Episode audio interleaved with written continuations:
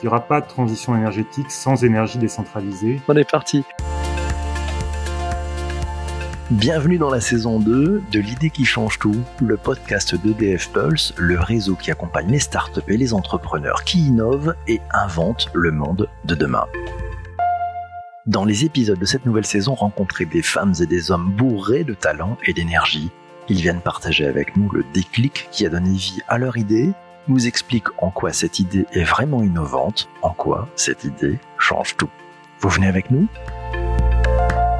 Félix Reynaud, directeur de la filière métier euh, Local Energy Management. Félix, qu'est-ce que ça veut dire Local Energy Management? Local Energy Management, c'est une filière métier créée en janvier 2019 qui regroupe euh, des activités portées par des startups créées en entrepreneuriat, euh, notamment pour la plupart, dans le domaine de la gestion et du management de l'énergie décentralisée.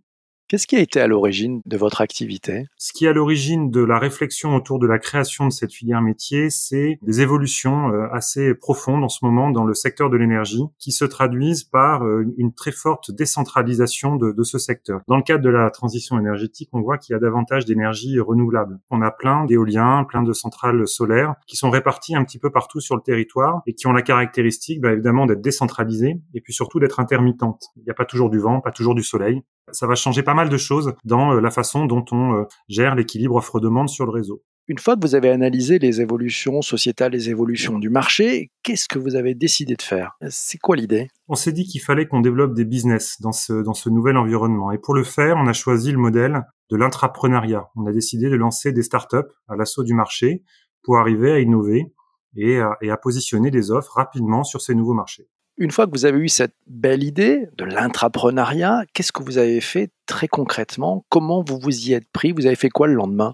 On a regardé, on va dire, les principaux sujets sur lesquels on pensait qu'il y avait des, des, évolutions, des nouveaux business. Et pour chacun de ces segments, on a créé des sociétés. Quels sont les grands axes sur lesquels vous avez décidé de vous concentrer? Il y a quatre domaines qui nous ont paru intéressants. Le premier, ce sont les métiers de, de l'agrégation de ressources décentralisées. Le deuxième métier, c'est le métier de l'autoconsommation et de la gestion de l'énergie locale. Le troisième métier, c'est les métiers autour de la mobilité électrique et du smart charging. Et enfin, les métiers de la commercialisation d'énergie verte.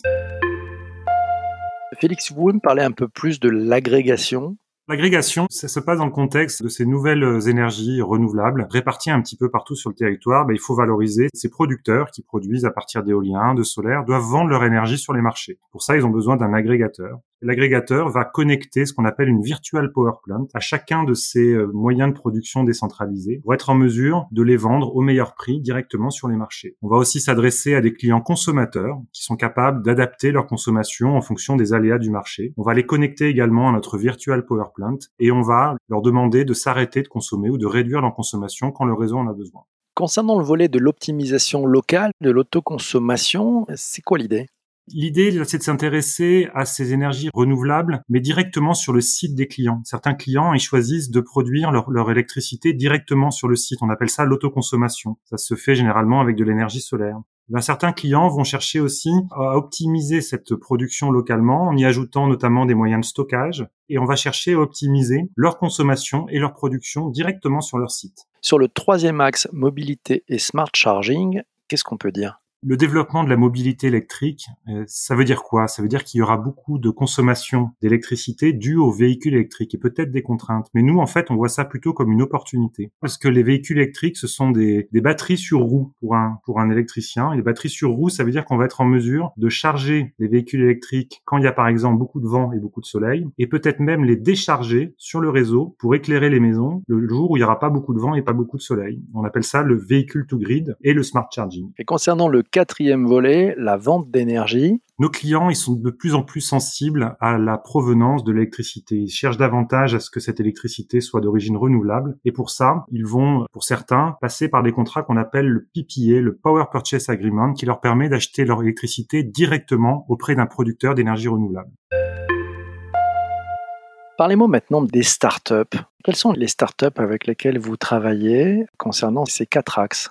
Pour ce qui est de l'agrégation de, ressources d'énergie renouvelable et euh, de la vente d'électricité verte, on a trois startups aujourd'hui euh, qui sont des trois agrégateurs. Le plus ancien au sein du groupe EDF, c'est Agrégio qui a été créé en 2017 sur le modèle de l'intrapreneuriat. Qui est basé en France. C'est un agrégateur. On a une deuxième activité d'agrégation en Allemagne suite euh, au rachat de la société Energy to Market, E2M, qui est basée à Leipzig en Allemagne et qui exerce le même métier, le métier d'agrégateur sur le marché allemand. Et puis PowerShift, qui est euh, hébergé au sein de EDF Energy au UK, donc une filiale du groupe EDF, et qui développe également une activité d'agrégation, principalement axée autour des moyens de stockage. Et puis on a deux autres sociétés. On a Store and Forecast, une société qui a été créée en 2014, qui développe ses activités d'optimisation et de management de cette énergie décentralisée localement sur les sites de nos clients. Et enfin, Drive, la société du groupe EDF qui développe les solutions de smart charging. Par rapport aux startups dont nous venons de parler, quel est exactement votre rôle? Mon rôle, il a évolué euh, avec le temps. À, l'origine, j'ai été euh, cofondateur d'une des startups dont je vous ai parlé, qui s'appelle Agrégio, et donc mon rôle a été d'abord de lancer cette activité Agrégio avec deux autres cofondateurs pour développer cette activité d'agrégation sur le marché français. Et puis au fur et à mesure que ces startups se sont développées, on a considéré qu'il fallait un peu de coordination et d'alignement pour regrouper nos forces, regrouper les forces de ces différentes startups pour développer euh, davantage d'offres plus efficacement. Et c'est là qu'on a cherché à créer euh, cette filière métier en janvier 2019 dont j'ai aujourd'hui la responsabilité. Quels ont été les vents porteurs et peut-être quelques vents contraires aussi depuis le début de cette formidable aventure d'intrapreneuriat? Ce que j'ai toujours trouvé intéressant dans le modèle euh, d'intrapreneuriat euh, et notamment euh, dans les sociétés qui sont toutes portées hein, par EDF Pulse Croissance, c'est la capacité qu'on a à à la fois bénéficier de l'avantage de développer des activités dans les startups, c'est-à-dire qu'on va être capable de développer assez rapidement, on va très vite coller au marché, on a une certaine agilité, on va dire quand on est petit, donc ça nous permet de développer très rapidement des activités. Dès lors qu'on le fait en interne dans le groupe EDF, on va bénéficier très largement des compétences du groupe EDF à la fois puisque beaucoup d'employés de ces startups proviennent du groupe EDF, pas uniquement, mais aussi puisque ces sociétés interagissent de manière très régulière et très profonde avec des activités du groupe EDF. Donc c'est cette dualité que je trouve intéressante dans le modèle euh, de développement qu'on a choisi pour, pour cette filière métier, à la fois des startups agiles, mais aussi bénéficier des atouts d'un grand groupe comme le groupe EDF.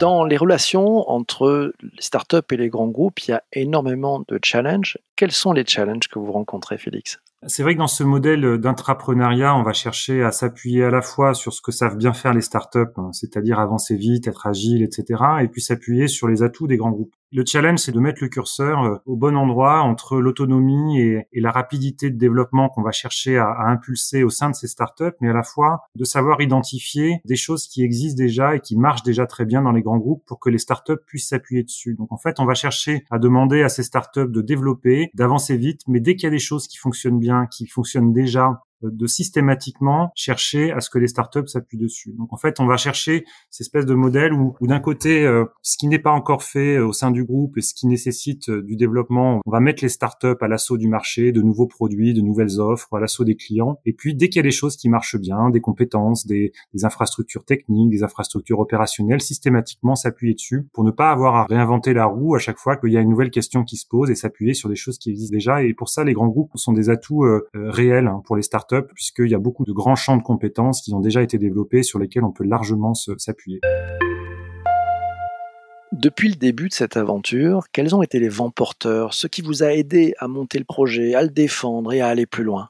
Je d'abord les équipes d'intrapreneurs. Systématiquement, quand on, quand on lance une activité comme ça, il faut un pilote, il faut euh, une personne qui va impulser cette énergie. Et c'est vrai que dans cet environnement local energy management, on a su rassembler des équipes euh, avec des compétences très particulières, très larges, qui ont à la fois ce profil d'entrepreneur pour arriver à, à, pousser euh, les portes, rentrer par la fenêtre, par la cheminée même parfois, pour arriver à faire en sorte que les projets aboutissent. Un autre vent porteur, c'est les sujets sur lesquels on travaille, qui sont des sujets extrêmement porteurs. On a tous l'impression de réinventer une partie de ce que va être le secteur électrique demain. Et c'est vrai que ça, c'est très motivant. C'est les challenges qui sont extrêmement intéressants pour les personnes qui rejoignent ce projet. Ça crée des dynamiques collectives qui sont euh, extrêmement porteuses et, qui permettent de surmonter bien des problèmes.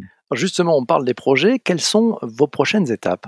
La première étape qu'on va qu'on va chercher à franchir, c'est l'étape de la rentabilité pour chacune de ces structures. Il faut d'abord qu'on développe nos activités sur les modèles d'activités dont je vous ai parlé. On va d'abord chercher à les développer, à prendre des positions de leader en France, mais aussi en Europe. Félix, cet épisode du podcast est bientôt terminé. Qu'est-ce qui fait que vous vous levez le matin? Dans ces activités de l'énergie décentralisée, on a la chance d'être euh, au cœur de la problématique de la transition énergétique. Il n'y aura pas de transition énergétique sans énergie décentralisée. Grâce au développement de ces activités, on a tous la motivation d'être au cœur de ces problématiques pour réinventer une partie de ce secteur, de réinventer des modèles d'affaires pour accélérer la transition énergétique. Ça, c'est très motivant à la fois pour moi et, pour l'ensemble des équipes de, de Local Energy Management. Merci beaucoup, Félix. Merci à vous. Pour ne rater aucun épisode de l'idée qui change tout et découvrir de nouveaux témoignages d'entrepreneuses et d'entrepreneurs passionnés et passionnants, abonnez-vous sur votre plateforme de podcast préférée. À très vite.